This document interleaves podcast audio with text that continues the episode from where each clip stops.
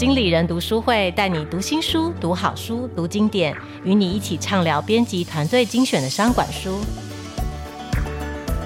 Hello，各位经理人 Podcast 的听众朋友们，大家好，我是经理人月刊的资深主编邵贝萱，我是贝萱，欢迎收听经理人读书会的单元。这个单元会跟大家聊聊最近读的好书，跟作者对话。那今天呢，跟我一起来这个节目分享的来宾呢，是我们的采访编辑尤韵容，我都叫她 Selina 啊。我们先请 Selina 来跟听众朋友打个招呼。嗨，大家好，我是 Selina。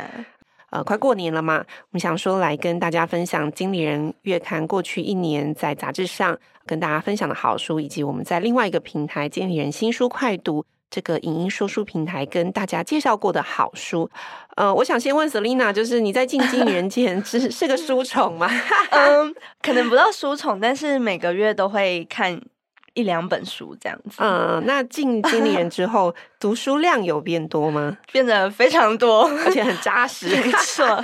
就是至少一个月可能都有读到四五本书，然后都是要深读，就是不能翻过就就过。以前可能只是闲散的浏浏览小说、散文，或者有有兴趣的书，现在因为可能要。做一些书摘，或是做一些书的引用，所以可能读书的方式会有点不一样。对，好，那今天这一集要来跟听众朋友来回顾经理人二零二三年的选书。那如果有你还没有看过的书，趁这个时候赶快买起来，过年长假的时候可以拿起来看哦。那这次的书单选择方式就是从经理人的商管选书栏目，我们的杂志每个月会挑两本即将要出版、未出版的好书，抢先介绍给读者。另外是来自我们的说书服务啊，说书平台新书快读的年度观看排行榜前三名。也就是说，如果是我们新书快读这个影音说书平台的会员，他们最常点阅的这个新书的前三名会是哪三本？好，首先呢，我们要先来介绍经理人月刊。去年介绍的这个选书，好，首先第一本要跟大家分享是哪一本书？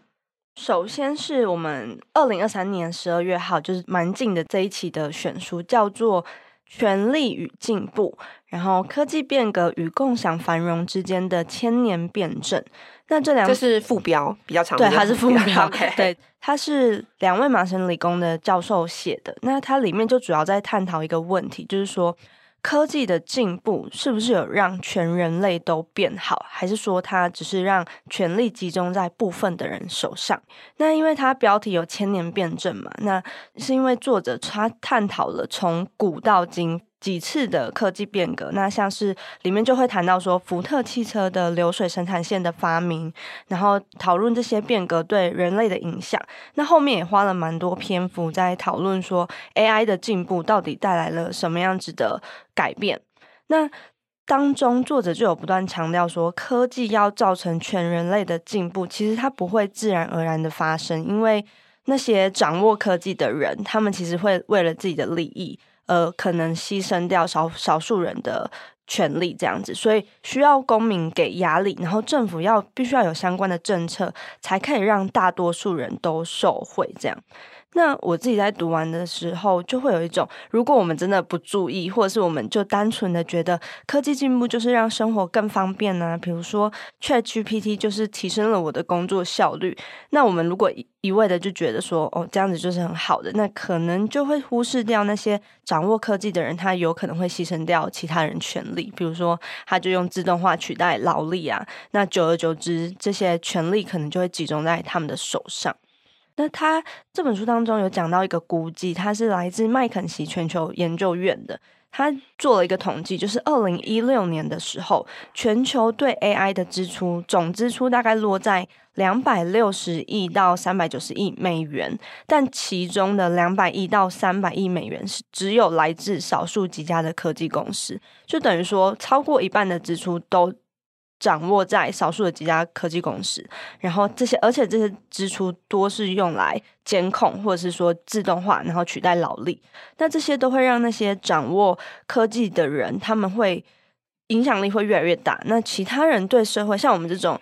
不是掌握科技的人，他可能我们就会对社会的影响力越来越少，然后可能越来越弱势。就是你的话语权啦，应该是说。就比方说，像刚刚 Selina 举例，就福特汽车的流水生产线，其实基本上改变了我们呃某种程度就是工作的方式。以前都是手工艺时代，也许推动了整个社会的进步，但是对于个人的生活来说，你的生活品质是更好了吗？你的生活品质有因此而提升的话，这你开始过上你想要的生活了吗？嗯、那比方说，像现在大家都在谈 ChatGPT 这件事情。好，当你喂了很多资料给 ChatGPT，然后你觉得它可以提升你的工作效率的同时，那省下来的时间，就是好像 ChatGPT 可以帮我们取代一些呃，你觉得就是一些。缺乏创意性的工作，就 routine 可能缺乏创意性的工作，那省下来的时间你拿来做什么了？是不是又被指派更多的工作？我觉得不不见得说我们要反对科技或是拥抱科技，而是在你使用每一次科技或是有新的科技的变革推出来的时候，当大家都在呃捧着某一个科技说啊，这个就是未来的趋势的时候，你其实要想想这对你的生活带来造成什么样的影响？鼓吹这个科技的背后，呃，它。整就应该是从系统思考去考虑说，好，这个科技的背后受利益的人是谁？他有落在你的头上吗？那即便没有落在你头上，你还是。每天的运用它，那你能不能够聪明的运用它？我觉得是这本书里面要给大家的提醒，去思考每项科技背后的权力运作关系，然后再反思自己的生活有没有因为科技带来的改变，而我们能不能够做出能够最起码有一点点选择啦，在科技的运用上面。OK，接下来要跟大家分享的第二本书，其实是呃，今年月刊二零二三年三月号的选书，叫做《心理摩擦力》。副标我觉得蛮吸引人，就是为何人们抗拒改变？不是你不努力，是你不懂人性。那这本书之前在我们的 Podcast 大概是第一百四十九集有介绍过，主要是在跟听众朋友分享惯性的重要性。什么是惯性？就是习惯的惯哦。呃，里面有提到心理摩擦力，把摩擦力分成四种，分别是惯性、惰性、情感阻力和反弹。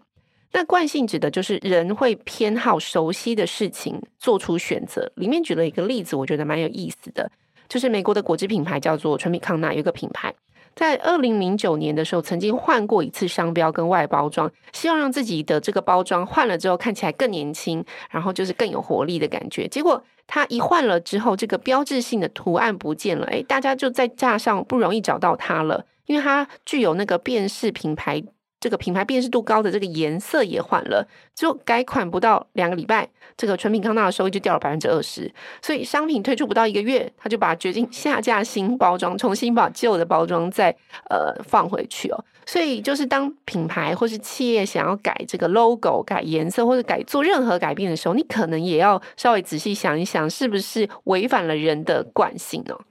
对，我觉得像是比如说餐厅也很常推出新的菜单呢、啊。那我觉得在惯性这个部分，我自己就很有感觉，就是因为作为一个消费者，我可能在面对选择的时候，我都会有一个惯性，就是会选择，嗯，可能比如说吃一间餐厅好了，我就会选择旧的菜，就我吃过的菜。那就算菜单更新，我会想尝试，但是还是会想说，但是如果花了钱，但是不好吃，该怎么办？所以。如果我在想说，如果餐厅有想到这一个部分，就是想到心理摩擦力的话，还可以提供一些试吃的服务啊，或是折扣的话，就是我如果是我在面对选择的时候，我有试吃的选项，可能吃过了之后，我下次就比较敢尝试，就是可以突破惯性的这个摩擦力。就是其实这本书在主要是在说，如果你想要改变一件事情。他可能就是不是说啊，好，我定了一个目标，我很努力朝这个目标迈进。然后，如果我真的达不到这个目标，我无法改变，我改变，我到最后还是失败，不代表说你没有努力，而是可能你设计的方法、你的执行方式没有符合你的惯性，或者是没有解决你的惰性，或是有一些情感阻力和反弹在前面。那这个是属于个人行为，那有可能在呃企业，如果你要推波你的消费者真的去购买你的产品，其实像刚刚 Selina 讲的，就是诶，我有新的口味，那消费者可能诶，我看到了，我也知道了，可是我还是怕踩雷，所以你可能采取这个打折啦、优惠啦、试吃啊等等。把那个阻力减到最小，让大家愿意突破自己的惯性。我觉得这个是一个书里面提供的一个方法。好，接下来下一本书是去年十一月号的华顿商学院趋势剖析：多世代革命、人口组成与科技创新如何共创一个颠覆学习、工作与娱乐的未来。对，这本书是由一位政治经济学家叫做马洛吉兰写的。那我觉得它很有趣的地方是，它颠覆了我们对人生规划的想象，因为它指出说，人的寿命不断的在延长，那接下来会有越来越多的世代会共存，包含是我们认为正常的人生的推进方式也会有所改变。比如说，我们以前都会认为说，正常的人生应该就是儿童的时期你就玩耍，然后青年的时候你就上学，那成年之后你就去工作，那如果你年纪到了，你就一定要退休嘛。那这种编排方式，它在里面叫做人生序列的模型。那人的一生大概就被分成这四个阶段，但是吉兰就指出说，在我们呃科技变迁啊，跟寿命不断延长的趋势下，其实这个模型已经逐渐的不适用了。我们应该要用新的角度看待人生，比如说我们的职涯是有更多的选项，因为我们的寿命越来越长嘛，那我们可能职涯就有更多的选择，我们可以不用。在同一间公司待到退休，可能这件事已经不再那么吸引人了。然后我一生之中可能有好几次的转职的机会啊，就算我到四十岁，我可能才开始学新的东西，到了新的领域，那我也许还有三十年到七十几岁，还有三十年的时间可以发展。所以打破这样子人生序列模型之后，我们的一生会更有弹性，然后会更敢做更多的尝试，也会更丰富。我自己是蛮喜欢这本书的，因为它不但讲了趋势，其实还点出一个事实，嗯、就是我们现在人的寿命，就像刚刚 Selina 讲的，就真的越来越长。然后，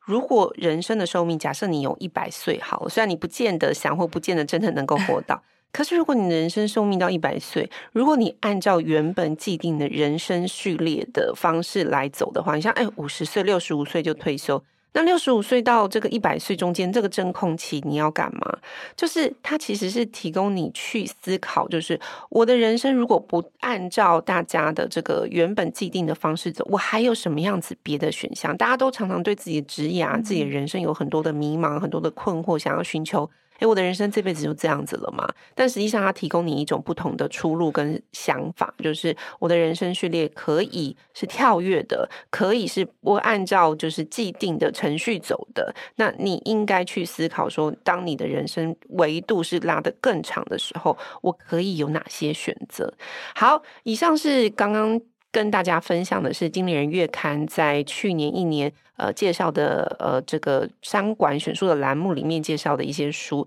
那接下来我们要跟大家分享的是《经理人新书快读》的这个影音说书平台里面，平常是由总编辑齐立文、副总编辑张玉琪和呃我以及副主编平安录制的这个新书快读。那一年多过去啊。最多人观看的前三名是哪些书呢？等等，我敲一下桌子。音效的部分，音效的部分自己来做。好，首先第三名呢叫做《领导者的试炼》哦，这本书我觉得蛮有意思的，就他在讲说，我们很常从领导者的特质来切入，什么是好的领袖，什么是好的老板，什么是好的主管。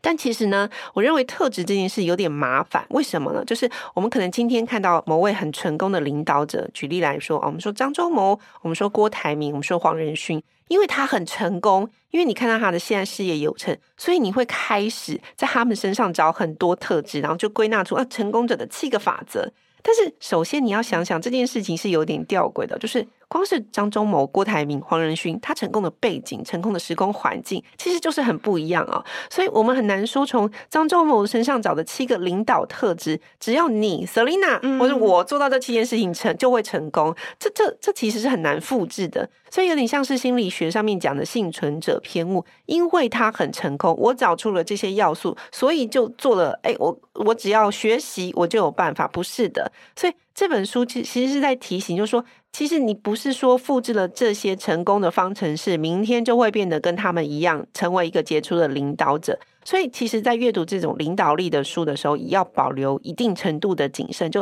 哎，不要说觉得在他们身上归纳出来的就一定是正确的。它里面有提到，就是说特质这件事情是比较中性的。那也也有可能，就成功者就刚好他对的时间遇到对的机遇。但我相信，成功的领导者大部分的时候也是很努力的，只是不是说啊、有这些领导特质，你学习了我们就可以成功。我们我们学习这个好的方面，只是这个是否真的能够成。成功，我觉得有很多的机遇跟很多的这个时机点。好，接下来的这个第二本书呢，叫做《更快乐的一小时》。我读这本书也是蛮有感的，就是我们在呃《经理人月刊》今年二零二四年的一月号反转时间管理的时候，也有呃跟大家分享这本书。那你要怎么样找出你在工作或是生活中更快乐的一小时？它其中里面提供了三个小的方法啊。第一个就是，首先你要先盘点出前三名快乐的活动，比方说你拉长一个时间维度，可能一个礼拜或是一个月，你观察一下自己。你最喜欢的活动是什么？再根据参与的人、地点或是类型，找出共同的特征。举例来说，就是我蛮喜欢周末的时候悠闲的，就是睡饱、悠闲的吃早餐，然后看书。对我来说，这个是一件蛮快乐的事情。那我一定要吃到我喜欢的东西，然后我要看，就是我可以有悠闲的这个氛围。这个特征可能是喜欢的书、喜欢的餐点，跟没有时间的这个急迫感。好，第二个是找出最不快乐的活动，就是你也是用同样的方式，比方说一个月你观察最不喜欢的活动是什么，特征是什么。那这本书的作者分析完自己的时间追踪表以后，他发现了一件事，就是他知道只要自己呢放在在处在一个空间比较明亮的地方，就会比较开心。同样的活动，明亮的空间跟比较不明亮的空间，明亮的空间他可能就会比较开心。另外，他也表示说，哎，虽然我很喜欢跟其他人相处，但是如果这个相处和对谈是没有办法产生深度交流的话，啊，如果只是闲聊，哎，你昨天吃什么啊？今天去哪里？但快乐程度可能就不会那么高。OK，最后第三点就是把所有的活活动分类，你先观察你最快乐的事情跟最不快乐的事情，然后把这些活动把它分类，像是，呃，这是属于睡觉、通勤、工作、社交。分类之后呢，区分可能你是做什么类型的活动，然后你再去回头计算这些活动总共花了你多少时间，以及它的快乐程度为何，你就可以比较大的限度在安排你的工作进程或者 schedule 的时候，把一些快乐的活动塞在你的日常工作或生活当中。嗯。因为这本书它是在讲说，你要找出，就是要去反省你可能快乐的活动跟不快乐活动，然后就会让我想到有另外一本书叫做《过得还不错的一年》，那他也是就是作者他原本对自己的生活不太满意，然后他就透过了一年的时间去尝试不同的活动，然后像是他里面就有尝试了一个叫做他要去做一个叫做大好人周，就是他。那一周他都不对另外一半唠叨，不去骂另外一半，他会控制自己。他然后他就反省说，虽然就是很痛苦，嗯，但是他觉得就是他的生活品质有改善，这样。哦，就两人生活的这个品质。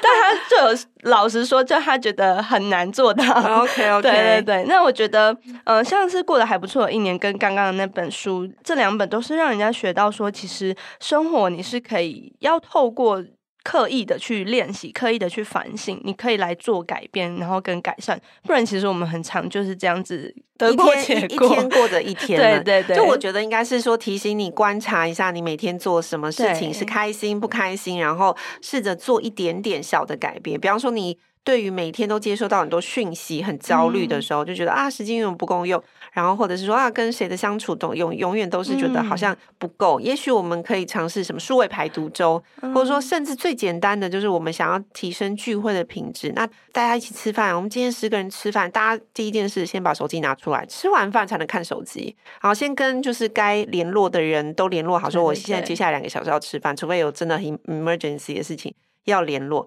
我觉得可以透过一些小小的设定跟改变来观察你的心境或是生活的品质有没有变得比较好。好，最后呢，新书快读最多读者点击跟想要看的这本书叫做《影响力习惯》哦。这个作者是我们 Selina 有亲访的 Lisa Westman，。我先来请 Selina 分享这本书，跟分享一下你采访他，就是这跟他面对面的感受好了。嗯。那时候访谈是算蛮紧张的，因为需要做英文的采访。但是听他讲完，因为那时候有他有其实有分享两本书，一本是《影响力习惯》，另外一本是叫做《陈述效应》。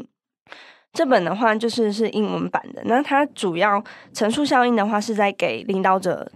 在读的，那他里面就有讲到，就是我那时候访他，他就有讲到一句话，我觉得蛮深刻的。他就说，接下来因为科技的变化嘛，然后还有像是疫情啊，就会很会有一些意想不到的事情发生，所以现在的领导者在领导，有点像是在黑暗中前进啊。对，然后他要想办法让大家啊、呃、发挥影响力习惯这样子。那他这是另外一本书了。那回到影响力习惯这本书的话，我觉得很适合所有的工作者来读，因为我自己读的话也蛮有心得的。他主要就在讲说，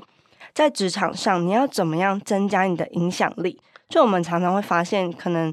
同时有两个同期进来公司的人，那他们能力明明就差不多，但是可能一年后、两年后，这个差距就变得很大。那其中一个人可能就对公司很有影响。那我们要怎么样变成这样子有影响力的人？他这本书里面就在讲这个。那 Liz Wiseman 他从五百二十位经理人跟二十五位就是他所谓的有影响力的成员去做访谈，然后找出这些有影响力的人他们是怎么做到的。那他就有归纳出五点，包含是这些有影响力的成员，他不只会做分内的工作，他会去看说他做的这件事情是对组织跟对主管是不是重要的。比如说，嗯、主管他。临时要你支援某件事情，其实支援他这件事情对主管来说是最重要的。那有些人可能就会觉得啊，这是额外的事情，他不想要做。但有时候你就是因为做了这个主管认为重要的事情，你就会被看见，变成有影响力的人。这样会不会被人家认为有点狗腿啊？就是哎呀，就是主管对我，我相信我承认主管事情是蛮重要的。嗯、但是如果哎，我自己手上的事情又放下来，赶快去做主管的事情，会不会有点狗腿？应该说，他说的是说，比如说你要去看主管，就是假设主管今天。是在会议上，他要问大家说，有一个有一件事情需要支援，那有没有人愿意支援？哦，主动，其实是主动，其实是主动，嗯、你愿意站出来，就是他很强调说，你要、嗯、你要站出来这件事情，你就有可能会是影响力成员，因为你会去做没有人要做的事情，但是同时对主管又是重要的。嗯，像对，这就是其中一个，然后包含是面对没有人解决的问题啊，你愿意也是愿意主动来解决，对。那我觉得像这样子的书就很适合工作者读，它里面还会讲到其他点了。我觉得读完之后会更了解，说会换位思考，你会了解说主管需要的是什么样子的人才。那怎么样才可以让自己变得更重要？嗯、呃，因为我我蛮认同这个，是因为我觉得，嗯、呃，你在这家公司工作，你一定有你工作被赋予的任务。嗯、光是做好分内的工作，你其实只是达到六十分啊。你想要变成八十分的工作者，那你一定是多做了一些什么，或者是说刚刚讲的换位思考，就是主管认为重要的事情，呃，一定有他的理由。但是说不见得说我们要百分之百认同，但是你可以去思考说，什么事情是对这个公司很重要。的，你可以做出贡献的。那除了在你分内工作以外，你还可以多做点什么？我觉得没有人会喜欢不积极主动的人嘛。好，我想歪楼讲一下，因为这本影响力的习惯，我觉得很有趣的一点，我觉得大家跟听众朋友就是可以评估一下，就是里面有提到，就是就是这个书的作者 Liz Westman 有访谈过非常多的高阶主管，他也归纳了出一个。反面教材就是总结出十五种惹恼 上司的工作行为，大家来听听你是不是你哦？好，我们先列举其中几种，我不肯十五种都讲出来，我们讲个十种好了。好，惹恼上司第一名的行为。叫做把问题丢给主管，又没有解决方案，就是说，哎，怎么办？就丢出去，因为我反正我不会做。第二个叫做总是在等待主管告诉你该做什么。好，第三名就是让主管一直盯着你，提醒你现在该做什么，那就表示你的进度落后了嘛。好，第四名叫做不考虑全局，只做自己该做工作，嗯、其实就是我们刚刚提的，对对。好，第五个就是一直问主管下次升迁或是加薪的时间。我觉得这件事是这样，就是。你讲加薪升迁 OK 的，但是不是这个他有强调一直 哈，所以所以大家考虑一下时间点。就是第六名就叫做寄送又长又没有讯息的 email，很多人你你回去看一下你的 email，就是你到底想要别人做的事情的重点是什么？可能大家要学习写一下这个 email 的技术。好，第七名叫做说同事坏话，制造纷争，火上加油，好像在公司里面演宫斗剧一样。好，第八名就是总是在最后一刻没有办法挽回的时候才丢出坏讯息。诶，我觉得这很这个很糟糕诶，就是。你前面如果有问题的时候不举报、不不说明，等到就是没有办法了，然后才丢出来，我觉得这很容易让人家措手不及。好，第九名就是总是在重新讨论已经做出来的决定，我觉得这个也很厌烦。好，第十个是遗漏不好交代的事情，而且也遗漏故事的另外一面，就是我觉得是报喜不报忧，嗯，不讲说自己。遇到什么问题，或者说坏事情，就这件事情明明销售成绩不好，嗯、然后你也不讲，就说哦，我们如期，我们销售进度如期，嗯、可是其实不好。这但这时候其实一体两面的事情，你应该要报告，就是虽然进度如期，但是反应不是很好。其实这个时候就可以赶快提出修正嘛，等等。我觉得呃，这十个先我们先讲第十名好了。但我先问 Selina，你自己觉得这十名里面，假设你是主管，你最容易被哪一个恼恼怒？我我也觉得那个最后一刻才丢出坏讯息那个不行，因为你会来不及，就是主管会来不及反应。就主管等于说我我的事情够忙了，我还要当救火队。对啊，嗯，我觉得这十个我都。我都蛮不喜欢的，就是如果我是主管的话，呃，但我觉得那个重新做讨论已经做出来的事情，我会蛮烦的，因为就浪费我的时间。嗯、你有问题干嘛不提早讲，然后等到最后一刻你才推翻？我觉得这个也是蛮多职场上会容易发生的这个毛病。好，以上就是今天的二零二三年的经理人选书，呃，是我们今天在经理人读书会要跟大家分享的这个好书。呃，如果你在过年的时候想要找一些书来打发时间，或者是精进自己的话，欢迎你来多点我们经理人新书快读，或者是经理人读书会分享的好书，里面都有不少的书你可以来参考。那今天的 Podcast 就跟大家分享到这边，如果喜欢我们的内容，请在下方按赞，想听我们介绍更多的好书啊，可以点击节目下方的这个资讯栏，或者是在意见分享给我们一些建议，说你想要听我们导读哪本书。那每个月我们的编辑会跟大家介绍更多的好书。那今天的经理人读书会就跟大家分享到这边喽，大家拜拜，大家拜拜。